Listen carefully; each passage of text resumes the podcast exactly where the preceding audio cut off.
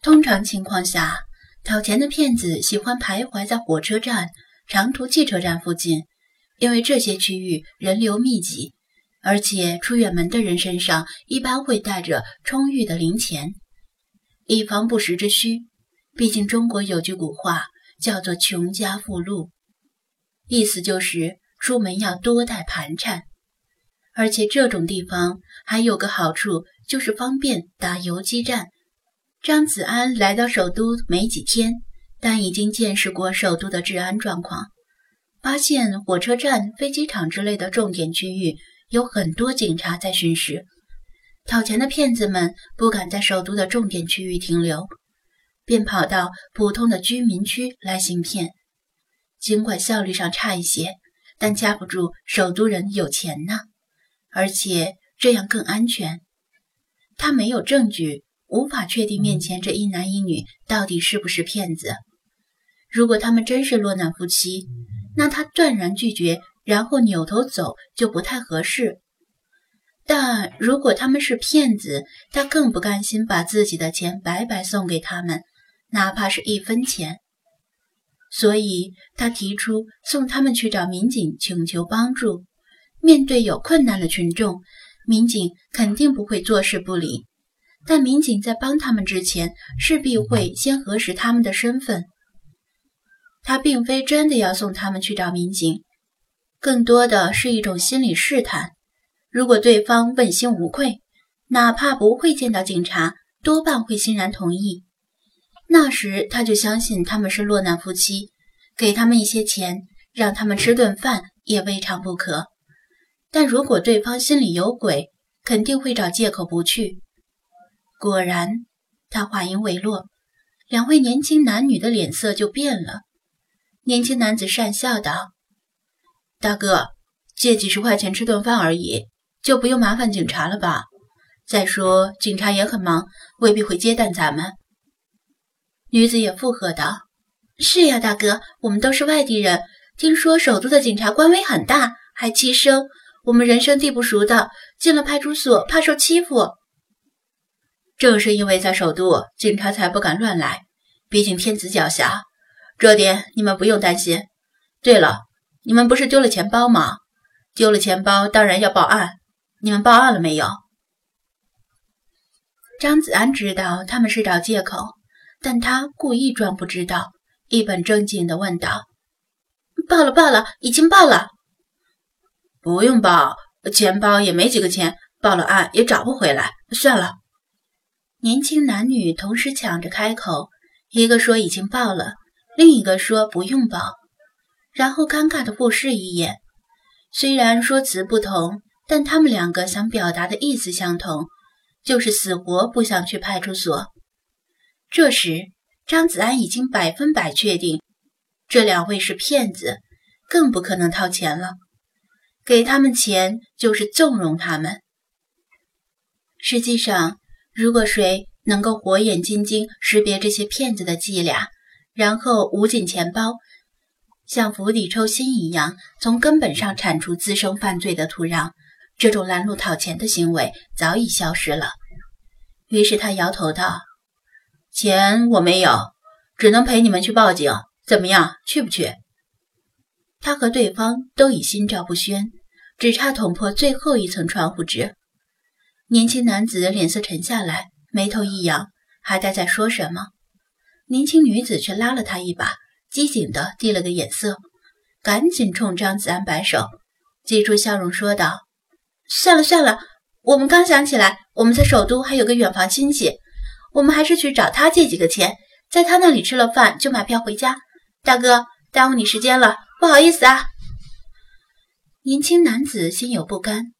但行骗活动似乎由这名女子主导，只得把想说的话又憋了回去，默默地后退了两步。他们察觉到张子安超乎他们意料的精明，自知骗不到他，便放弃了。与其在他身上继续浪费时间，还不如寻找新的目标。张子安点点头，也没再说什么，继续转身继续向前走。既然对方已经认怂，那他也没必要留下来继续浪费时间。就算明知对方是骗子，他又能怎么样呢？去派出所举报他们，证据呢？举报是要讲证据的，不能空口白牙举报。对方两个人，他一个人。如果到了派出所，对方矢口否认刚才的对话，矢口否认向他讨钱，那他拿什么证明对方在行骗呢？说不定还会被他们反咬一口，指控他污蔑他们。算了，何必呢？打不到狐狸，反而惹得一身骚。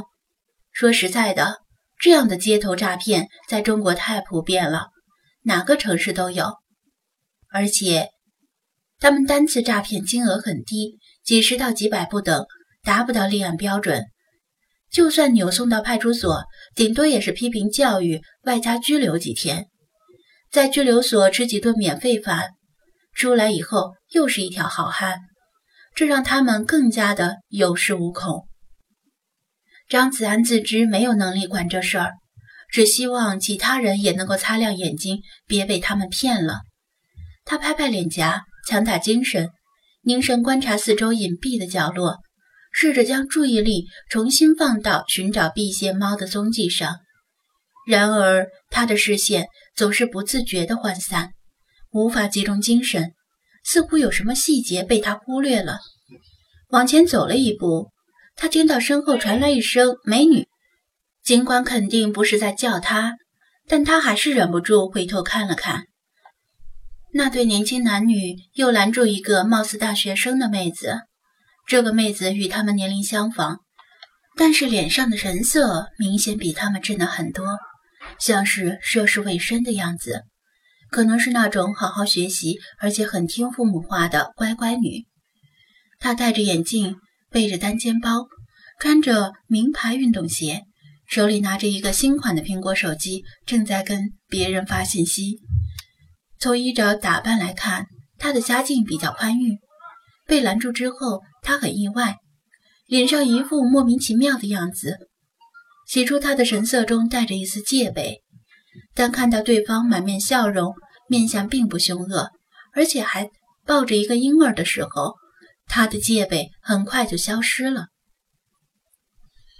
张子安心说：“糟糕，这样的妹子肯定是最佳的诈骗对象。”果不其然，年轻男女一左一右把他围住，你一言我一语的把刚才对张子安说过的话又重新对这个大学生妹子说了一遍。张子安已经走出一段距离，听不清他们在具体说什么，但料想应该差不多。而且他观察大学生妹子脸上的神情变化，显然被他们说动了。嘎，这妹子不会这么蠢吧？